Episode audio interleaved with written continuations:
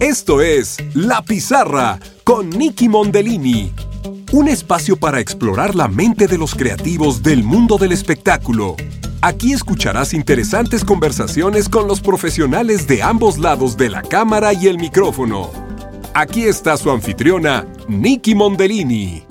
Bienvenidos a un episodio más de La Pizarra. Gracias por acompañarnos, soy Nicky Mondellini y hoy tengo el enorme gusto de platicar con un querido amigo, colega, con quien compartí largas horas de trabajo y también muchos bellos momentos en los sets de telenovelas como Retrato de Familia y Ramona.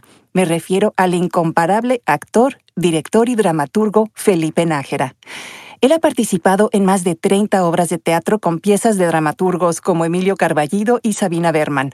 Felipe recibió el Premio Publicaciones 2003 que le otorgó el gobierno de Chihuahua a través del Instituto Chihuahuense de la Cultura y el Conaculta por su ópera prima como dramaturgo La Puerta Negra la cual fue llevada al escenario en el Teatro Helénico en la Ciudad de México en 2004. Fue dirigida por él mismo y con un excelente reparto. Ana Berta Espín, Saide Silvia Gutiérrez y la actuación especial de Javier Ruán, y el de la primera actriz, Angelina Peláez. Las tres obtuvieron el premio de Mejor Actriz por la obra y fue otorgado por la Asociación de Críticos de Teatro AC. Felipe inició su carrera en la televisión como asistente de dirección y actor en la telenovela Retrato de Familia, después como coach de actuación y actor en Gente Bien. Luego también fue director de escena y actor en Ramona, en Rebelde y Lola Érase una vez.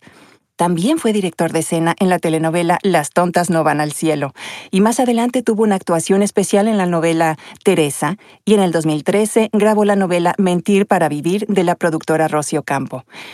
En teatro dirigió la obra Tomochic, La voluntad de un pueblo de Humberto Robles, así como el monólogo Frida Kahlo, Viva la vida, también de Humberto, con Gabriela Roel y Ana Karina Guevara. Esta obra fue montada en 10 países.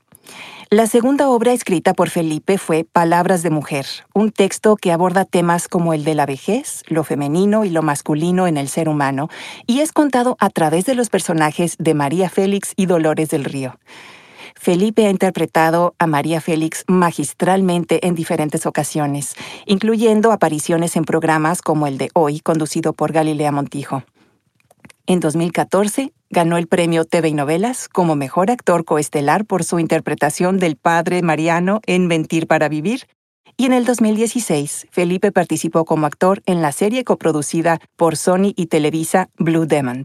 Felipe ha realizado también una importante labor como activista para la comunidad LGBT y los derechos humanos en general, junto con su esposo Jaime Morales, con quien contrajo matrimonio en 2010. Ese mismo año estrena su rutina de stand-up titulada Te propongo matrimonio, Juan Gabriel y yo. Felipe y Jaime se convirtieron en la primera pareja homoparental en México cuando se les otorgó la adopción de su hija Alejandra. Felipe, bienvenido, ¿cómo estás? Bien, Nicky, muchas gracias por esa crónica.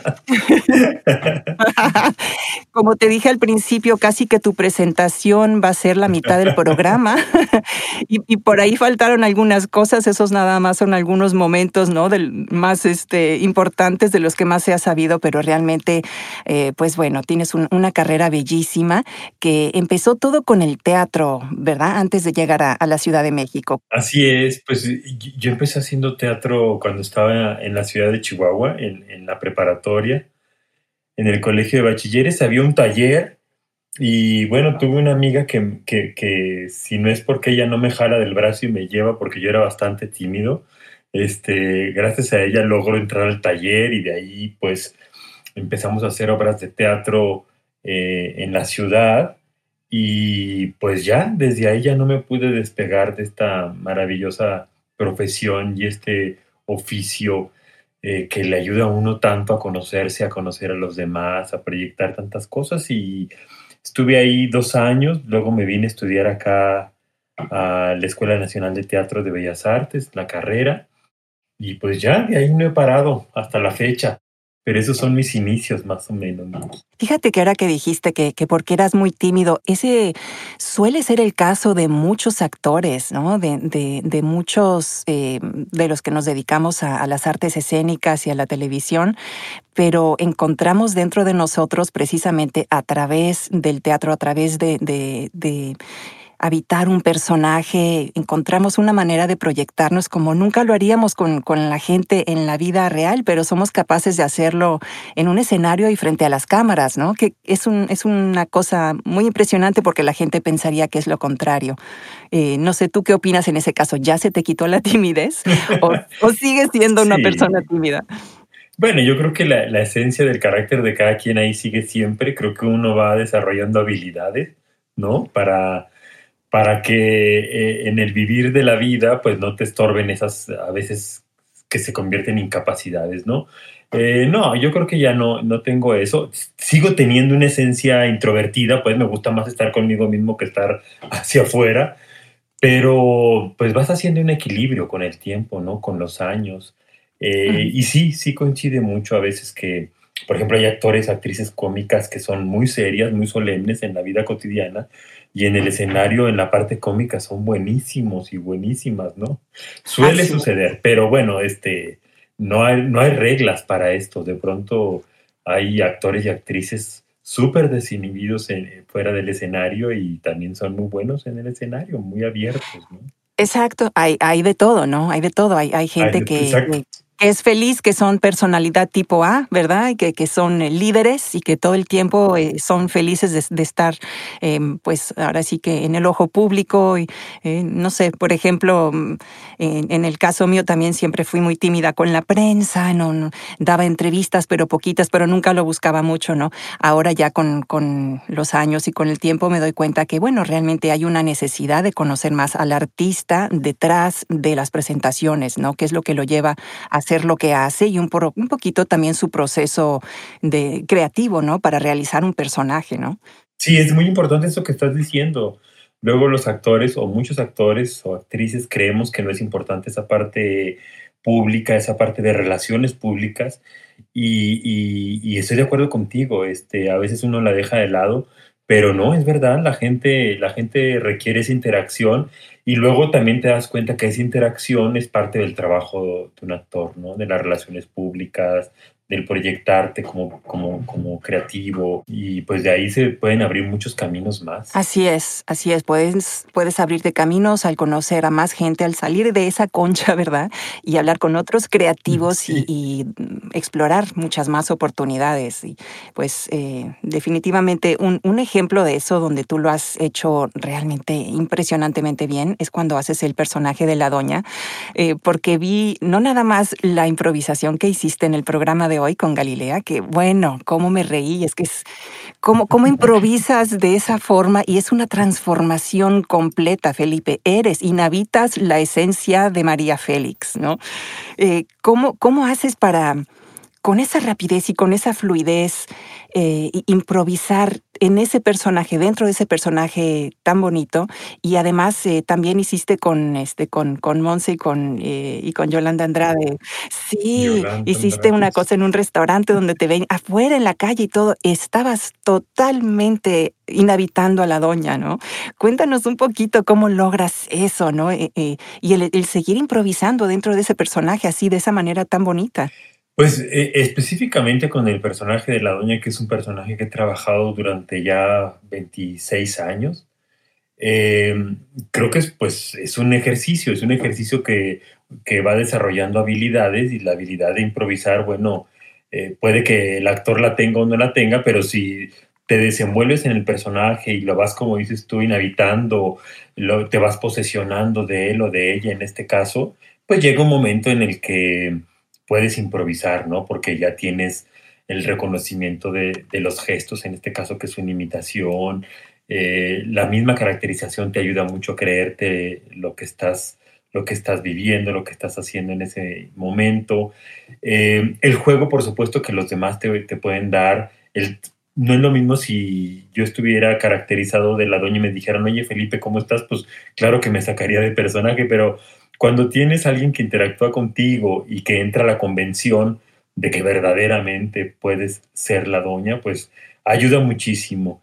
Eh, es algo que se, que se trabaja. Creo que como todo es algo que implica una disciplina, implica eh, saberse todo el contexto de ese personaje. En este caso es un personaje que existió, María Félix, Y bueno, pues leer, leer las biografías, ver las películas una y veinte veces, repetir los gestos, repetir la forma en, la que se sentaba, que se paraba, en que caminaba, las frases que, que a ella la, acompañaron o que ella en muchos casos eh, creó, inventó, eh, frases lacerantes, inteligentes, agudas, con humor negro pues estar en todo este contexto y tenerlo y trabajarlo durante años, pues te da esa posibilidad de, soltarte cuando estás eh, actuándolo, ¿no? Y eso conlleva que puedas improvisar, por supuesto, y definitivamente la posibilidad de divertirte, que creo que es algo que tiene que estar ahí siempre cuando... Ah, claro, es un, es un goce total. Aunque sea una disciplina, lo puede uno disfrutar sí, exactamente. completamente, ¿no?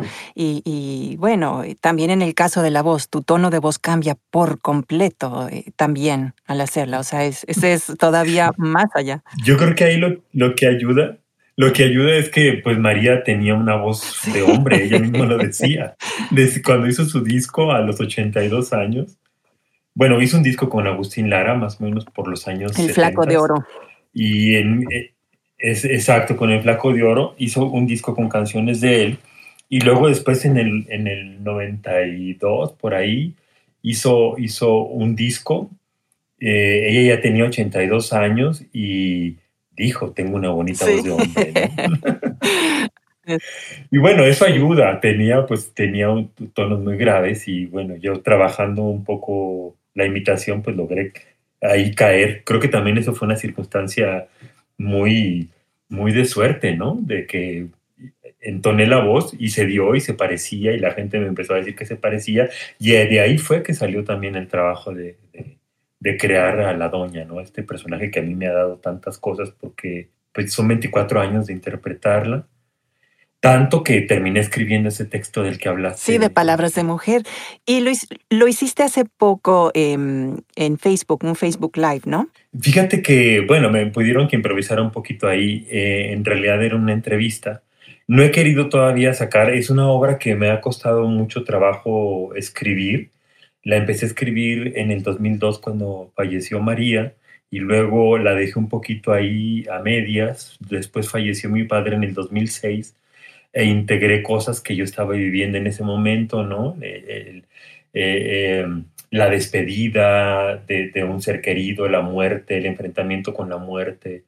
Em, a, utilizar a este personaje para hablar de esos temas que a mí me interesan, lo femenino y lo masculino en el ser humano, y finalmente escribí un diálogo entre ella y Dolores del Río, como una aparición momentos antes de su muerte. Dolores como una aparición, remembrando por supuesto el lado femenino de, María. Eh, y finalmente, pues últimamente tuve que hacer una adaptación a un soliloquio porque eh, he querido montar la obra, no la hemos podido montar en todo este tiempo. Y ahora que quise retomar el proyecto, la actriz que conmigo hacía siempre este personaje de Dolores del Río en los sketches cómicos y en esta obra, pues me dijo que no podía ella. Y entonces hizo una adaptación a un soliloquio, a un monólogo, y eso es lo que ahora quiero estrenar ahora que pase esta, esta cuarentena y la pandemia. Esperemos que sea pronto y que pues logre por fin llevar a escena este texto que me ha costado tanto trabajo, pero que también habla tanto de lo que, de lo que yo quiero contarle al espectador y de lo que yo he conocido de María Félix, ¿no? Desde mi punto de vista.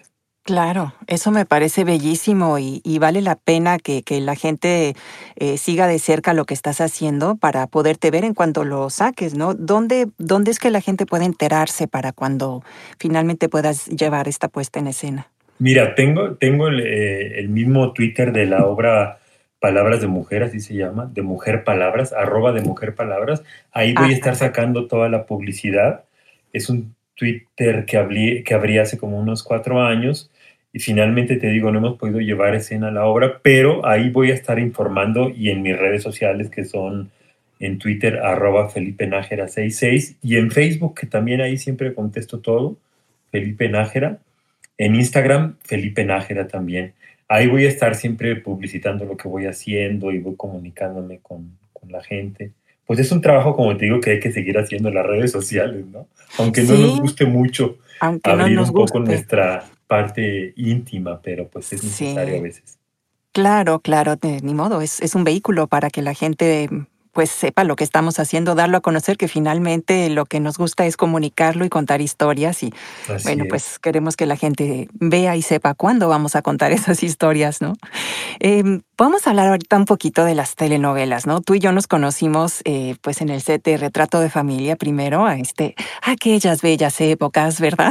Niki, el otro día te tengo que mandar una foto porque el otro día encontré justo una fotografía, tú sentada en la, en la, en la en la fiesta final de Retrato de Familia y me acerqué yo a tomarme una foto contigo y ahí la tengo. Entonces fue como esas cosas coincidentes que abro un álbum y te encuentro y dije, mira, y nos estamos ah. justamente comunicando para, para platicar en estos días. Te la voy a enviar porque es un es de Retrato de Familia, justamente, que fue mi primera telenovela.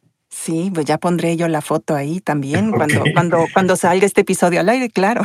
Ahorita te lo envío. Qué, qué, maravilla. Pues sí, este, pues fue un, una cosa impresionante, ¿no? Disfruté mucho esa telenovela. Tú estabas como, como asistente de dirección.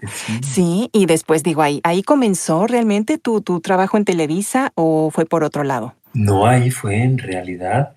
Eh, eh, fue gracias a, Lucio Orozco, la productora, y a Humberto Robles, que, fue mi compañero de vida durante muchos años, un gran amigo, eh, que todavía conservo una gran amistad con él. Y gracias a él tuve la posibilidad de entrar. Eh, la verdad, yo lo que quería desde niño era hacer televisión y pues para mí fue un regalo. No me importó que fuera asistente de dirección, que además yo ni sabía que podía algún día dirigir televisión, fue algo que terminé haciendo. Y en ese mismo proyecto recuerdo que me dieron unas, unas pequeñas líneas de algún personaje por ahí, pero para mí fue una gran cosa porque fue enfrentarme a este monstruo maravilloso que yo tenía desde niño en mi cabeza y en mi corazón, que quería dominar, abordar, conocer y así fue. Ahí empezó en Retrato de Familia mi carrera en la televisión y pues hasta la fecha, Niki. Bueno, pues cómo se ve que estabas en el lugar adecuado, donde tenías que empezar, ¿no? Eh, como punta de lanza, retrato de familia para todo el trabajo que has hecho posteriormente y hasta la fecha, ¿no? En, las telenovelas y en, otras cosas. Eh, realmente a mí me parece que también eh, Ramona, ¿no? Que es el otro proyecto que hicimos juntos. Tengo bellísimos recuerdos que tuvimos nuestros obstáculos con esa telenovela, pero como todo lo que vale la pena, uno sobrepasa esos obstáculos y sale adelante y pues bueno, tuvo, no tuvo el reconocimiento que hubiéramos querido en su momento, ni el horario que hubiéramos querido horario estelar. realmente era una novela tan bien hecha que muy bien meritaba el horario estelar, ¿no? Sí, un gran trabajo. Este, finalmente recuerdo que lo pusieron a las 5 de la tarde. Eh, eh, con el dolor del corazón de todos nosotros, de la propia Lucy Orozco, ¿no? Ay, sí, Este Kate, ¿no? Que pues era como su primer estelar en grande. Que no se haya podido hacer, pues fue, llevar pues en un horario mucho más eh, visible para, el, para la red nacional en la televisión mexicana en ese entonces. fue una lástima, pero fíjate que en el extranjero fue reconocida en mucho. Era una telenovela de época, eh, trataba un tema muy interesante porque era la época en que eh, convivían los, los indígenas norteamericanos, los mexicanos y los eh, estadounidenses eh, conquistando los nuevos territorios, ¿no? Allá en, California. Entonces era un tema muy rico. Está basada en una novela de Helen Hunt que se, llamó, se llama Ramona. Y bueno, me parece que fue una gran adaptación y fue un gran trabajo. Y pues ahí tuve el privilegio convertirme también en director, de que Lucio Orozco me dio la oportunidad de que aparte de que estaba yo actuando, eh, me dio la oportunidad de dirigir también una buena parte de la telenovela, porque en realidad la dirigimos como seis directores, aunque, aunque yo me aventé la mayor parte, ¿no? Unos duraron un mes, otros dos meses y luego ya yo... Bueno, ya tomaste la batuta a partir de, la última parte de, las grabaciones en Pachuca y luego lo, de los ¿eh? fue muy fuerte. Pero pues también son cosas de la vida que, tienes que aprovechar. Un vestuario excepcional, realmente las, las personas de, vestuario del Departamento de Vestuario de Televisa hicieron una labor maravillosa, impresionante. Eh, yo pude conservar un, par de, esos trajes, ¿no? Que bellísimos. Ah, sí, sí, los conservo con todo el amor de la vida. eh, la Precioso. Sí, la ambientación maravillosa. Se cuidó mucho hasta el último detalle para que no se viera ningún detalle de la vida moderna, eh, ¿verdad? Acabamos en esa, en esa hacienda en medio de la nada, en Pachuca.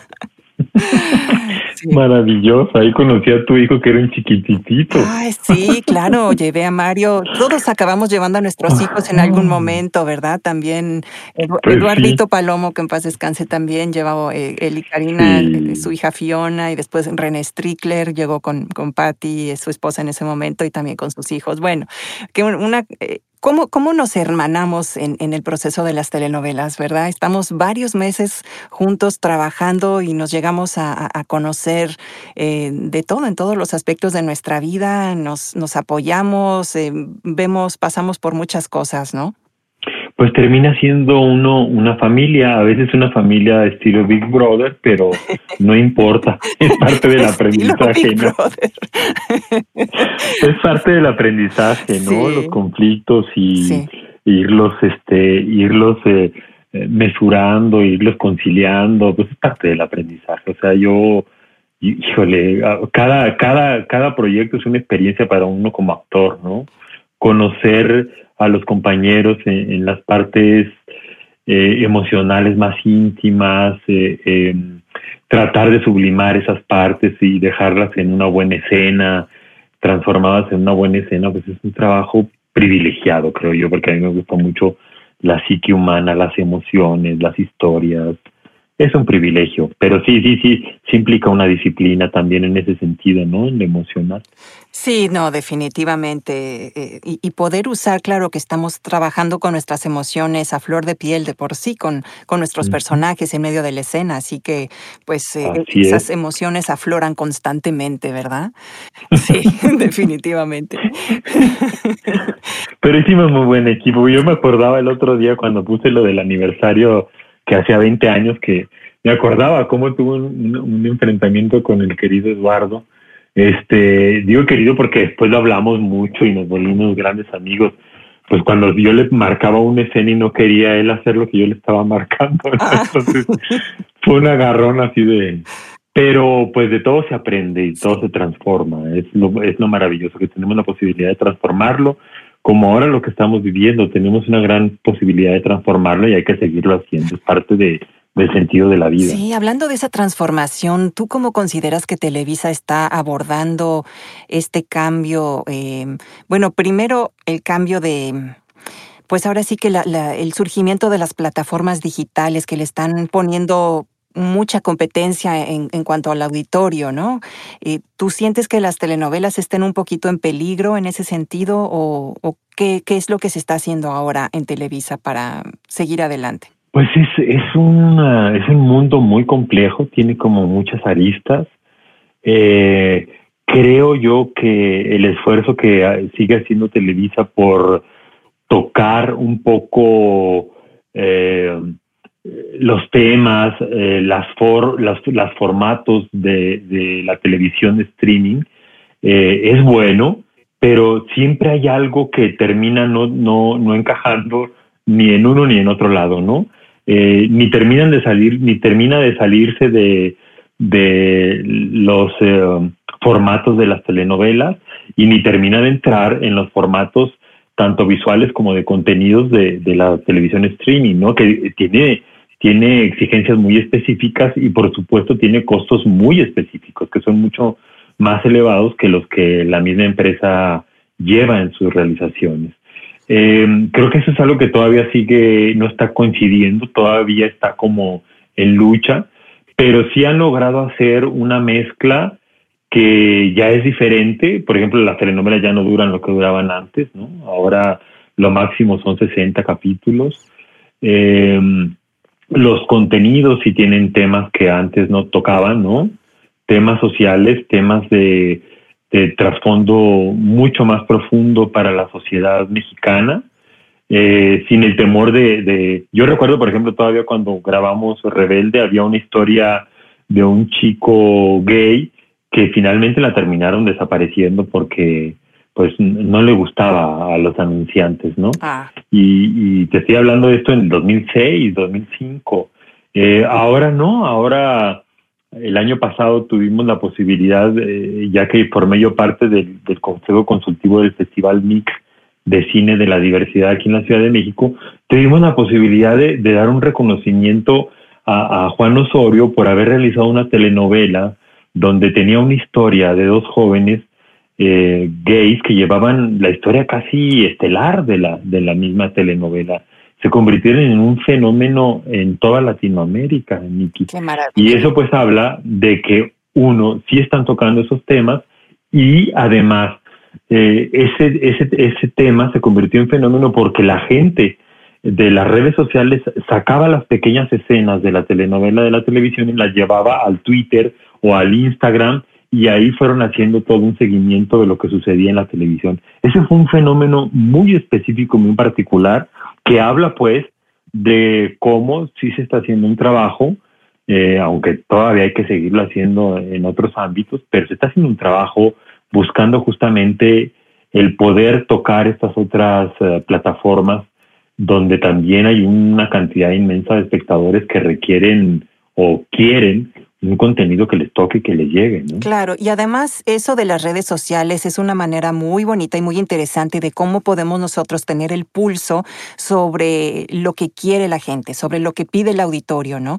Entonces, ahora que, ya hay muchísima más eh, apertura, eh, tanto en, el contenido en general, ¿no? En, las películas, en todos lados, entonces también se pide y, y se recibe muchísimo mejor que en las cadenas televisivas no nada más en, en las series. Antes era nada más eh, cuestión de pues HBO, de, de, otras cadenas, pero poco a poco ya se está viendo eso más incluso en las eh, cadenas de Estados Unidos, eh, de, de, parejas gay que salen adelante, que son protagonistas con, con historias principales. Y entonces yo siento que sí, realmente mm, hacia donde vamos, hacia donde ya hay esa apertura y las redes sociales han hecho eh, una gran labor en ese sentido, ¿no? El poder estar en contacto con lo que la gente quiere. Así es, definitivamente que son una herramienta para el ciudadano de a pie, el ciudadano común y corriente, que no, no necesariamente es alguien famoso o famosa, son una herramienta maravillosa de información eh, y también de participación como, como alguien que puede dar su punto de vista, alguien que le puede mandar un tuit al presidente de la República, ¿no? O responder. También tiene su lado oscuro, ¿no? También tiene su lado complejo donde igual este, la información que fluye está llena de noticias falsas y de malas intenciones, pero bueno, es parte de la complejidad de la vida. Aquí lo interesante es aprender a usar las herramientas eh, en positivo, por supuesto, y dos, saber cuándo alguien la está usando de una manera que no es la correcta y saber dilucidar si sigues o no sigues ese, ese pensamiento o esa filosofía o esa publicación, ¿no? Que es muy importante tenerlo en cuenta. Claro, no, definitivamente. Y, y, este, y el paso número dos de, de, lo que estaba yo empezando a decir hace rato era que no nada más es este cambio, ¿no? A, hacer eh, lo que la gente quiere, sino cómo hemos cambiado a nivel mundial ahora a raíz de la pandemia del, del coronavirus, ¿no? Este, ya tenemos necesariamente que incluir eso en los contenidos en todo sentido y en todas las plataformas y en todos los medios, ¿no? Eh, tú, este, ¿cómo sientes que, que, vaya a haber un cambio hacia eso, ¿no? ¿Hay algo hacia lo más íntimo, hacia lo más natural, hacia lo más orgánico? Pues mira, de que se va a venir, se va a venir, porque yo ya estaba leyendo el otro día alguna alguna editorial sobre cuáles eran los lineamientos, tanto los que oficialmente el gobierno estaba exigiendo a las empresas para abrirse de nuevo a la nueva norma, a la llamada nueva normalidad, eh, y les exigen, por supuesto, que eh, les den cubrebocas, les den este eh, guantes de ser necesario, les estén desinfectando los poros cada determinado tiempo. Las escenas que se van a realizar tendrían que ser con el menor número de actores, actrices o de personajes, pues esto cambia totalmente, Miki. Imagínate, ya no vas a poder hacer una escena eh, donde hay un partido de fútbol, donde hay un concierto, donde hay una reunión en una en una fábrica o en una oficina donde haya más de 10 personas o de 10 actores en esa reunión, pues ya va a ser difícil grabar algo así. Entonces va a empezar a obligarse también a que los contenidos, desde la parte escrita, desde los escritores eh, creativos, tengan que hacer escenas donde, oye, pues no me metas a más de cinco o seis personajes en la misma escena. Eso cambia totalmente. Eh, no me hagas escenas íntimas donde haya este necesidad de compartir muy cercanamente o, un beso, ¿no? Este cambia totalmente, nos va a cambiar todo. A, los escritores ya se los está cambiando, a los realizadores. ¿Cómo cuentas una historia si antes también la contabas con besos, es una historia de amor, ¿no? ¿Cómo la cuentas ahora? Siempre se va a poder, creo yo, siempre se va a poder, pero eh, será extraño también. Pero creo que el talento del ser humano y la capacidad del ser humano para transformar la realidad siempre ha estado a lo largo de la historia y creo que se va a lograr. Solo es cuestión de irnos también acomodando a esta otra nueva circunstancia y a estas exigencias que además pues en un sentido muy práctico son para cuidarnos, eso es indiscutible, o sea, antes que nada la salud y el cuidado, ¿no? Y después lo que querramos decir este, con las nuevas formas eh, de relacionarnos. Sí, no, definitivamente la vida antes y después de esta pandemia, ¿no? Yo, por ejemplo, ahorita estoy en un proyecto con eh, Lisette y con Lizardo, que son dos compañeros actores y actriz, cantantes y actores, que son compadres míos, son los padrinos de mi hija Alejandra y nosotros, Jaime y yo, somos padrinos de su hija María. Estamos haciendo un proyecto ahorita vía remota, o sea, escribí yo algo, eh, vamos a grabar algo la próxima semana, pues también quizás vía remota, o si lo hacemos, lo vamos a tener que hacer con todos los cuidados, como lo va a tener que hacer este, la televisión de ahora en adelante, ¿no? Eh, y vamos a lanzarlo así en video, pues, eh, porque, y en las redes, porque ahorita no hay posibilidad de hacer teatro. Es una obra de teatro eh, con, con, canciones y habla de cómo ellos se quedan encerrados en, en, un, en un plano un poco supuesto. Lisette y Lizardo se quedan encerrados y este y pues tienen que enfrentar quizás lo que nunca enfrentaron este en su relación, ahora ya están separados pero pues tendrán que enfrentar cosas que no enfrentaron entonces en comedia y bueno, están dispuestos los dos a hablar de esto, a platicar. Me parece una oportunidad maravillosa que han tomado en cuenta los dos y me han incluido a mí como escritor y como director y es eso lo que nos lleva ahora a la pandemia a estar creando de otra manera, a comunicarnos vía este video video chat y decir, oye, ¿qué hacemos? Tú desde tu casa, tú desde tu otra casa, hagamos algo los tres, ¿no? Y mira, ya escribí, ya estamos adaptándolo para, para grabarlo la semana que entra, ya están grabando una canción, o sea, nos mueve la creatividad también las circunstancias, aunque sean circunstancias adversas, ¿no?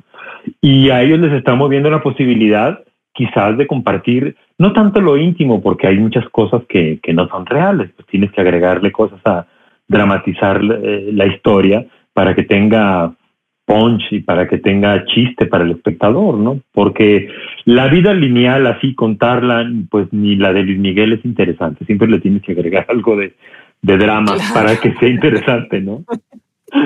Ah, no, sí, definitivamente, sí.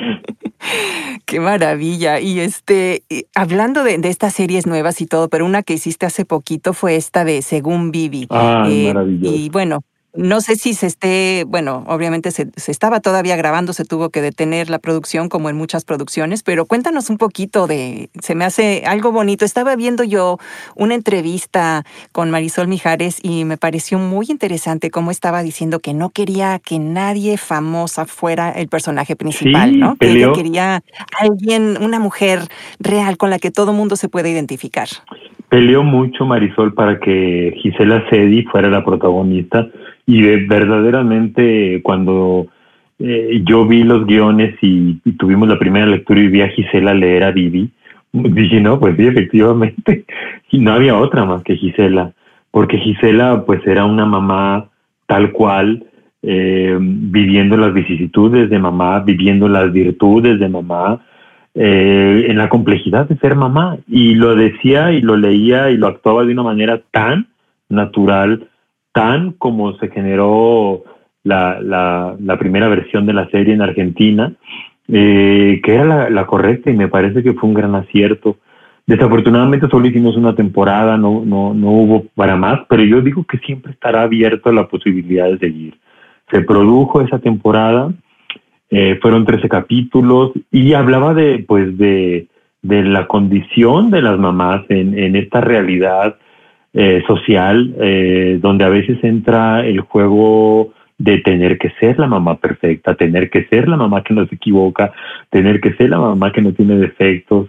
Y de pronto una, había una Bibi, que es la protagonista, que se enfrentaba a todas estas mamás que si bien socialmente presentaban caras que, que no veían imperfecciones, a la hora de la hora se hace amiga de ellas y se vuelve un personaje entrañable y va narrando pues las vicisitudes y me tocó hacer el personaje del esposo de Vivi, eh, pues que fue también mi primer protagónico, digamos, ya a este nivel y fue una gran experiencia. Ojalá se retome la, la, la otra segunda temporada, no sabemos, quedó ahí abierto y me imagino que está en Blim, me imagino que lo están pasando en Blim, que es la plataforma donde Televisa tiene todos los, los contenidos que ha realizado. ¿no? Claro.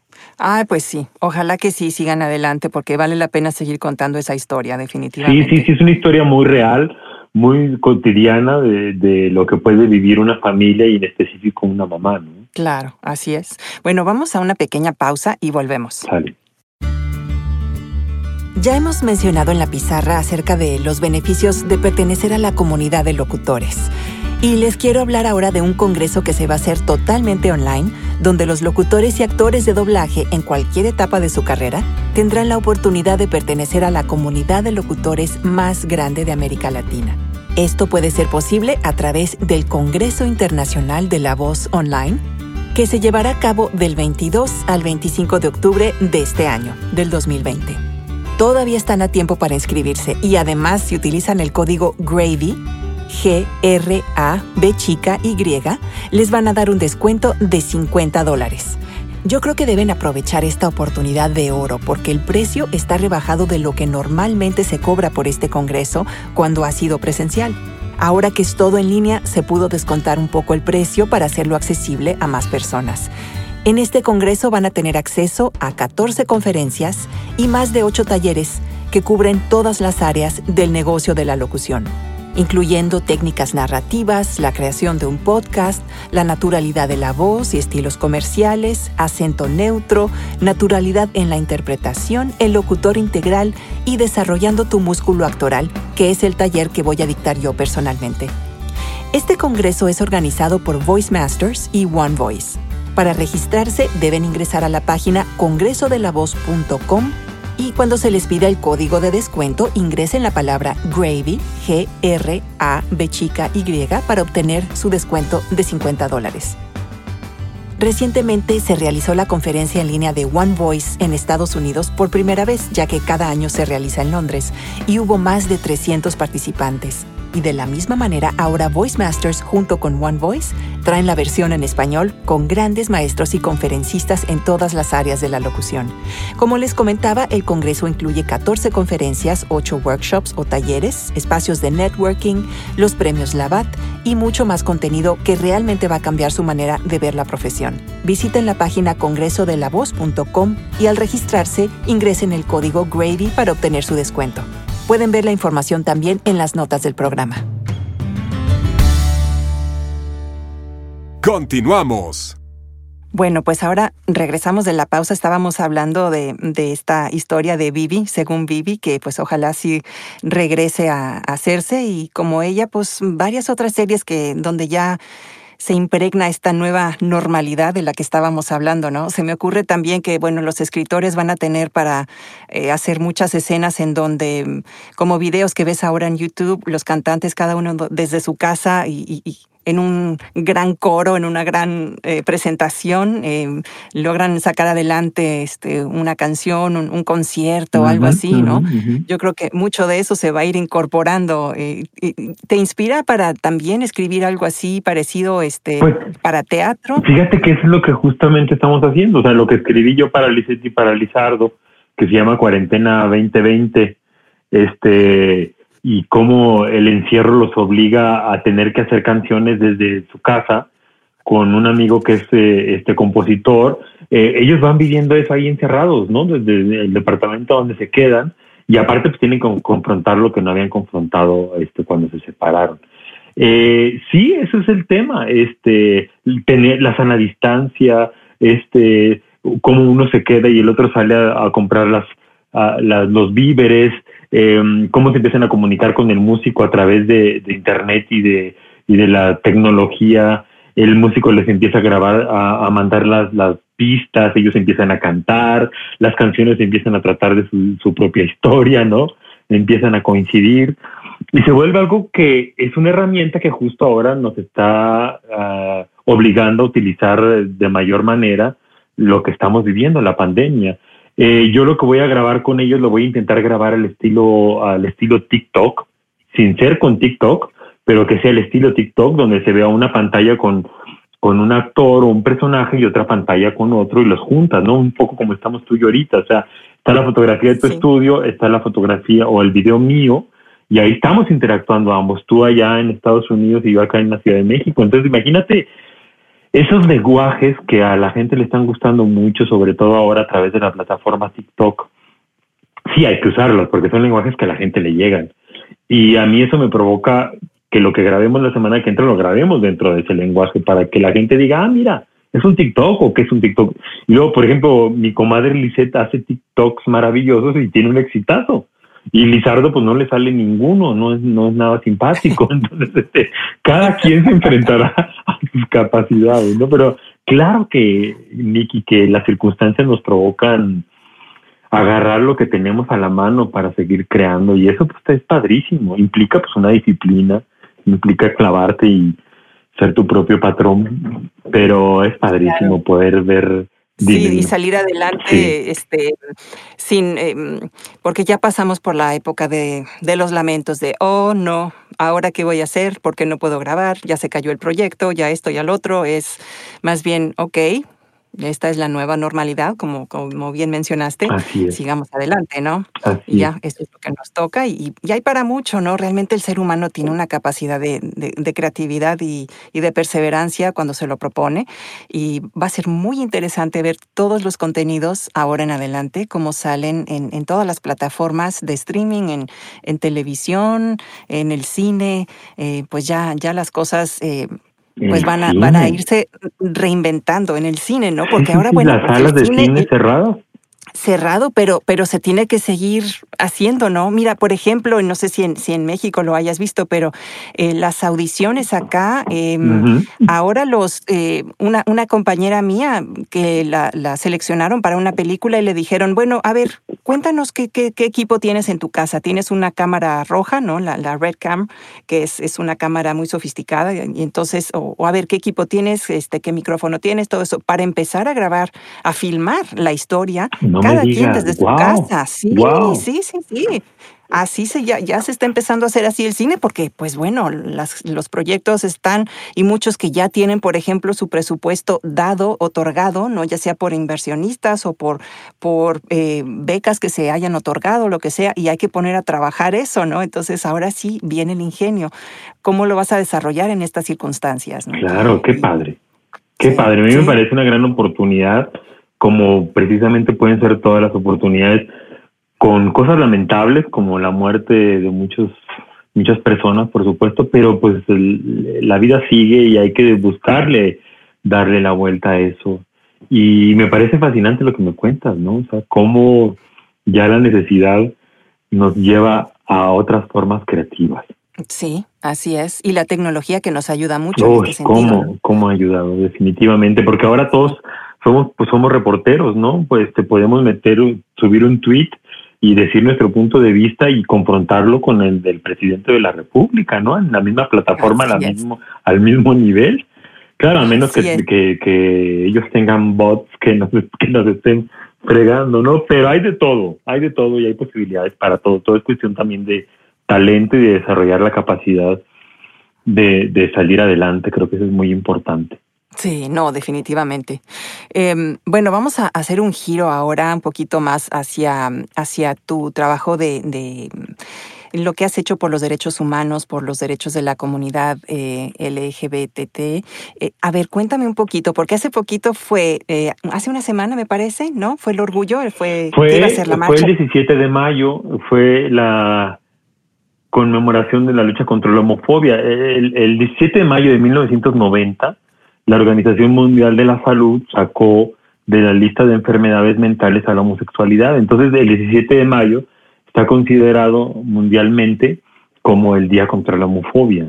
Y eso fue lo que se conmemoró, conmemoró perdón, el 17 de mayo pasado.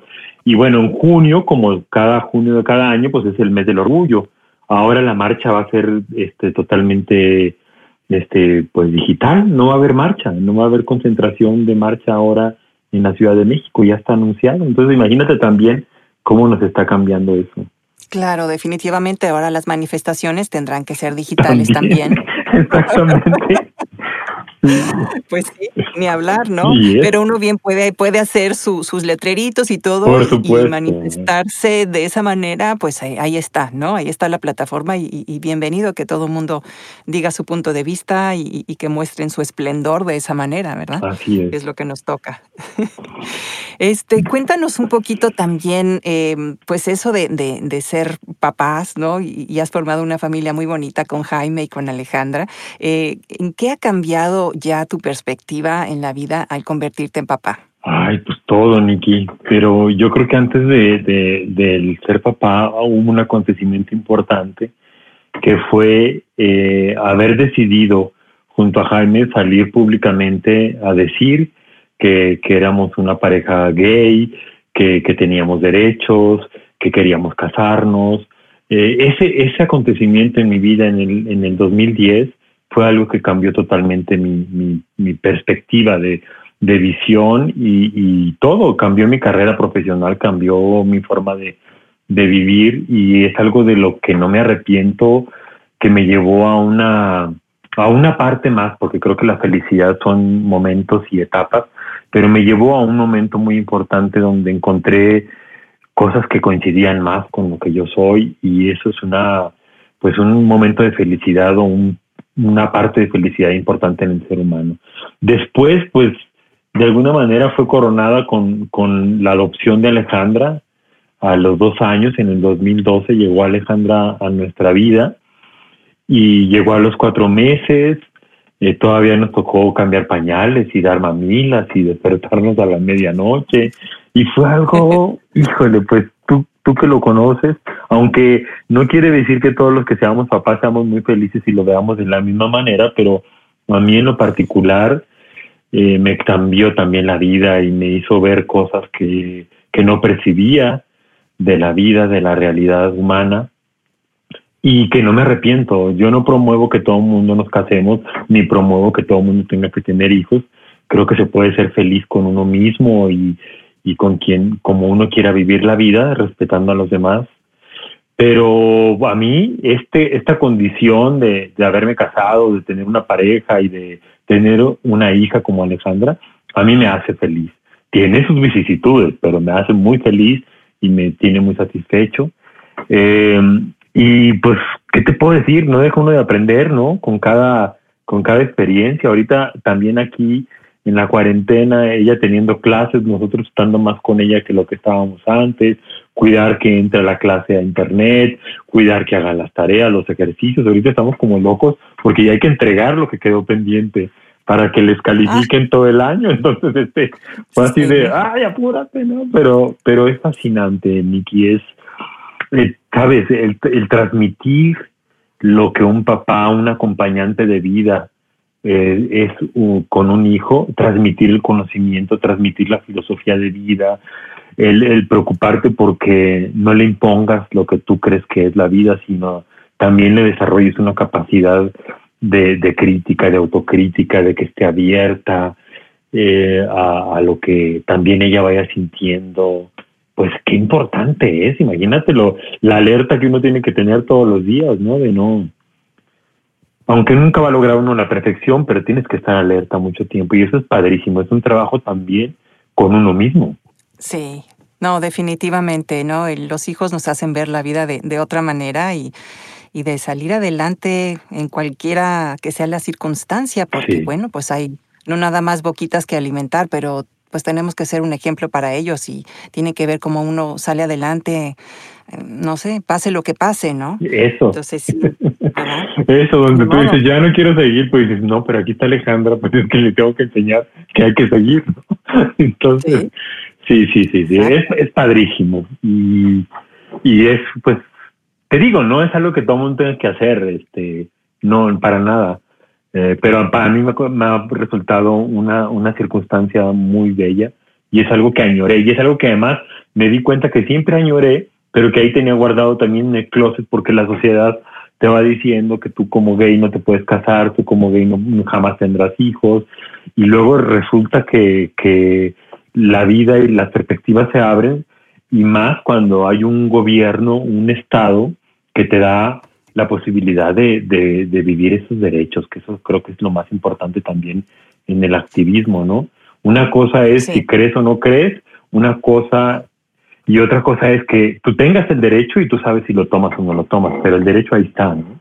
No te lo cuarta la misma, el mismo gobierno. Eso me parece muy bonito. ¿Y cómo, cómo fue que empezó ese proceso? Porque primero que nada, Jaime y tú son la primera pareja eh, ¿no? A, los cuales se les otorgó, o sea, la el primer matrimonio gay en la Ciudad de México. ¿Sí? o sea, fueron punta de lanza en ese sentido, que ya es, eh, eh, me parece muy, muy importante el, camino que le abren a todas las parejas homosexuales en, adelante, ¿no? Es, es, ¿saben qué? Ahí está, aquí está donde comienzan, ahora sí, en regla, estos son los derechos que todos tienen y, que no pueden negárseles más, entonces que pueden ser, ser como son y me parece que eso es algo muy bonito, es, es invaluable, ¿no? Realmente poder ser eso. Circunstancialmente, digo, no es que uno busque ser el primero en nada y creo que eso no te quita ni te pone ni te da valor, pero pues circunstancialmente nos tocó que fuéramos eh, eh, los públicamente fuertemente anunciados, este, tanto en la boda como en en, en, la adopción de Alejandra y eso implica también un compromiso, no te creas que este, mucha gente a veces piensa que cuando caes en esas circunstancias los haces por una cuestión de, publicidad o de vanidad y para nada, ¿no?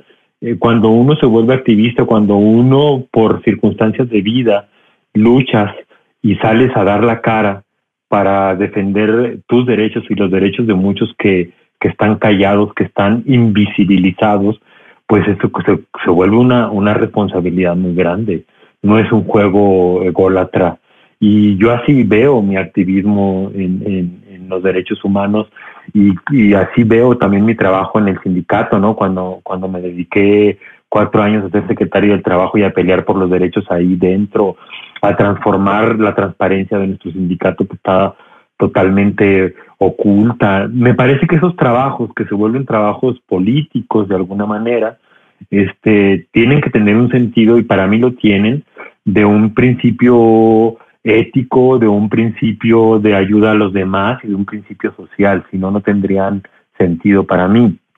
Eh, y pues la circunstancia de pronto, Nicky, te vuelve como el, la punta de lanza, pero no, no quiero ponerme yo ese mote, pero pues así está de pronto y no hay de otra más que agarrar el toro por los cuernos y decir, pues sí, me tocó, pero pero pues hay mucha gente alrededor de uno que ha trabajado durante años en los derechos. Eh, hoy se conmemora la, la, no sé si nacimiento la muerte de Herbie Milk, este, que también fue un luchador social en, en Estados Unidos para la comunidad LGBT. Entonces, hoy justo estaba dándole un retweet a un tweet, pero no, fíjate que ya le terminé de leerlo bien si era la conmemoración de su nacimiento.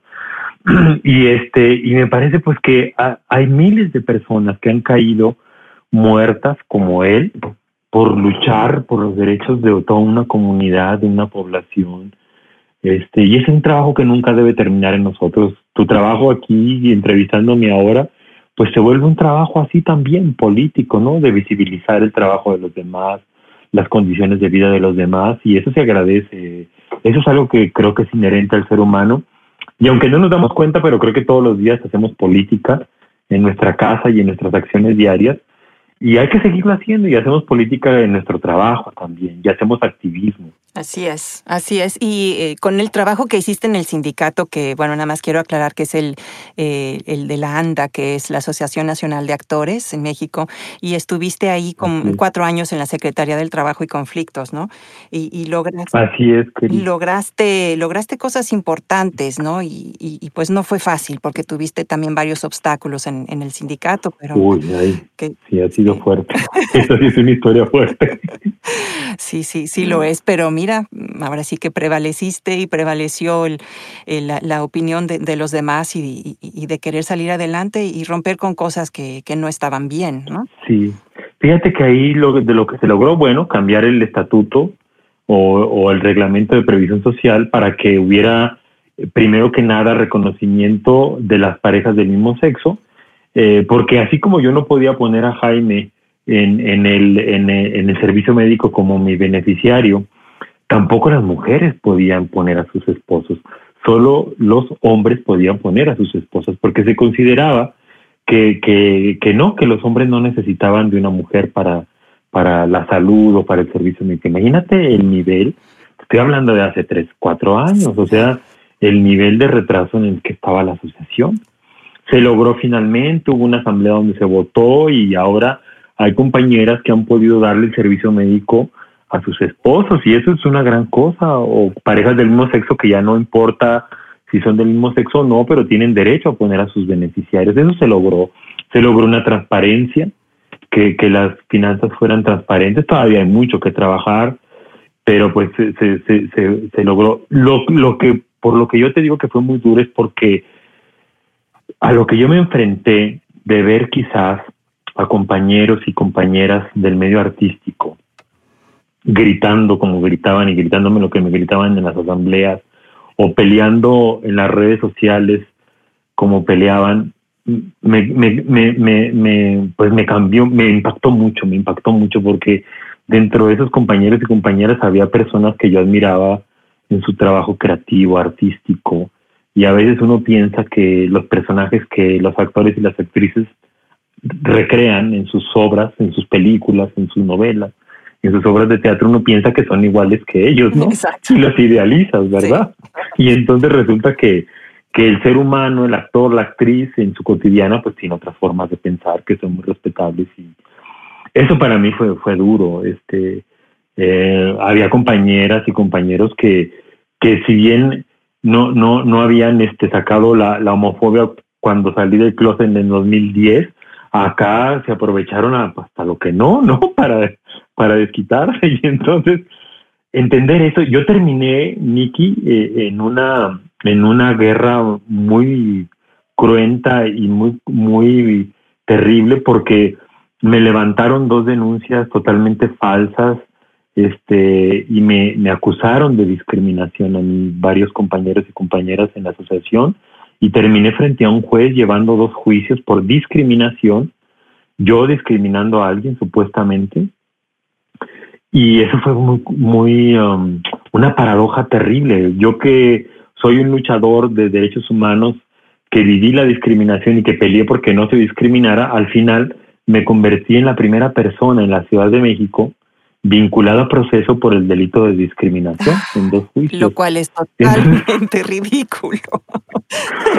Fue fuertísimo, Nicky, fue fuertísimo porque yo decía, ¿cómo es posible que la vida me, me llevó a esta paradoja tan fuerte? Y, bueno, yo lloraba cuando salía de ahí, este, me, me, me dio herpes eh, en, en la cara, ahí tengo una cicatriz en la frente, este, donde fue terrible porque nunca pensé pues que llegara la venganza política por querer hacer un cambio a que se utilizara eh, eh, el, hostigamiento de, las de las instituciones de gobierno para hacerme un lado y para que yo ya no pudiera contender en las siguientes elecciones como secretario general. O sea, hicieron todo para que yo me saliera de ahí. Terminé finalmente mi ciclo como secretario del trabajo, pero no pude contender en la Secretaría General porque hubo todo un contubernio de muchos compañeros y compañeras junto con la autoridad para levantarme esas denuncias. Finalmente fui exonerado por la autoridad y al final hasta me dijeron si usted quiere puede levantar una demanda por falsedad de declaraciones, ¿no? Porque finalmente eran dos compañeras adultas mayores que pues falsearon declaraciones para acusarme, diciendo que yo las maltrataba y las discriminaba por ser mujeres y por ser adultas mayores.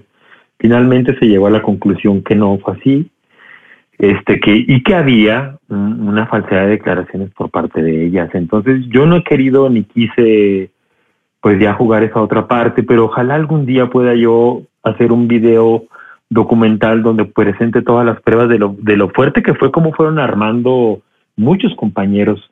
No te voy a decir nombres porque no se trata de hacer escarnio ni mucho menos, pero el día que logre ese video vas a ver la lista de las personas que le escribían al procurador, compañeros actores y actrices de decir por favor metan a la cárcel a, a este compañero, ¿no? Y todo era para sacarme de una jugada política, sindical, y que yo ya no siguiera denunciando lo que estaba denunciando, ¿no? Muy triste, pero pues hay que seguir adelante, hay que seguir. Sí.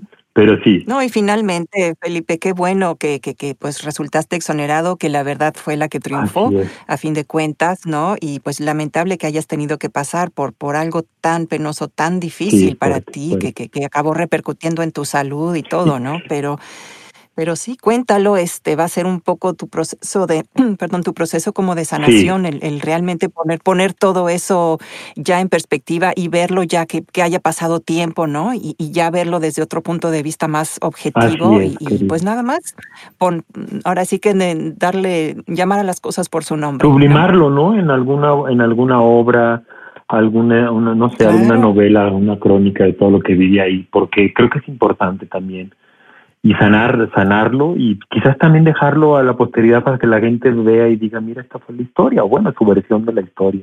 Y ahí están las, las pruebas, ¿no? Así es, así es, todo un remolino de, acontecimientos y de cosas que pues van a trascender, que, que, han sido algo muy fuerte en tu vida, ¿no? Y ahora sí que viviendo momentos tan bonitos y tan importantes en tu vida y, después eh, momentos tan feos, ¿no? Ahora sí que es, esa dualidad, pues te tocó vivirla muy de cerca, ¿no? este, sí, definitivamente. Pero aquí sigo, la verdad es que estoy contento este no no no no me amedrento creo que hay que sublimar las cosas es una posibilidad que tenemos los creativos los artistas escribirlo y transformarlo quizás en una novela quizás en un en una crónica quizás en, en un pequeño documental todo se puede transformar y sublimar y eso creo que es algo que siempre le he querido decir a la gente y a la que nos escucha que cuando sufran vivan algo primero que nada pues no se dejen y si pueden corran a denunciarlo y busquen ayuda. Y dos, si lo pueden sublimar y transformarlo en algo creativo, pues háganlo, porque es una forma de, de sanar y tal vez para quienes vean nuestras obras o lean nuestros escritos, puedan también aprender a través de nuestra experiencia. Claro, definitivamente. Qué bonito que hayas dicho eso. Es, es algo que todo mundo debe considerar porque sí es una muy buena manera de sanar esas heridas emocionales. Así es, así es. Así es, sí. Ay, Felipe, pues mm, mira, vamos a hacer por ahí otro episodio, yo creo, porque pues hay varias cosas y además porque yo sé que vas a seguir creando cosas muy bonitas y, muy importantes que, que, pues va a valer la pena seguir hablando de ellas. Eh, pero bueno, por lo pronto eh, ya, ya saben y voy a ponerlo en las notas del show, donde seguirte en las redes sociales para estar pendientes de cuando vuelvas a hacer presentaciones de, o de todo lo que vaya a salir de, de, de, las cosas digitales, de las cosas que vayan a salir ahora de esta nueva manera de, de hacer las cosas a distancia distancia, ¿verdad? Mm. Este, haremos algo tú y yo también por ahí en algún momento. Vas a ver que este, sí. Yo acá, tú allá. Sí, sí, sí, ¿no? por favor. Hay para mucho. Sí, por favor. para mucho. Pero bueno, pues por lo pronto te agradezco nuevamente que, que te hayas conectado hoy y pues yo que, a ti, que, hayas platicado tan lindo. Yo a ti. Y mándame esa foto. ¿Cómo no? Ahorita te la envío. Yo a ti porque, bueno, que tengas un programa como este, un podcast como este, me parece maravilloso, además con una, con una capacidad como la que tú tienes, que hablas precioso, hablas claro, hablas, hablas inteligente, eso no cualquiera lo tiene, y este, y tienes un espíritu y un talento y un alma muy, muy bella, y eso se nota en lo que dices y en lo que nos preguntas y en lo que concluyes y lo que de, de lo que te respondemos. Y felicidades por, por este trabajo y que siga desarrollándose hasta donde tenga que llegar porque todavía hay mucho por hacer de tu parte. Muchas gracias, Niki, por tomarme en cuenta para esta entrevista. A ti, Felipe, te mando un abrazo virtual, cibernético. y otro muy grande para, para Jaime y para Alejandra. Muchas gracias, igualmente para toda tu familia ya. Un beso, Niki, gracias. Gracias por acompañarnos en un episodio más de La Pizarra con Nicky Mondellini. Esperamos que hayas disfrutado la entrevista. Escúchanos la próxima semana, donde seguiremos explorando la mente de los creativos en la industria del entretenimiento. Nos encantaría recibir tus comentarios y likes en Apple Podcast. Recuerda que puedes escuchar La Pizarra también en Pandora, Spotify y Google Podcast. No olvides suscribirte para recibir los nuevos episodios. Si te gustó este podcast, compártelo libremente en redes sociales. Puedes encontrar este y otros episodios en www.nikimondelini.com diagonal la pizarra.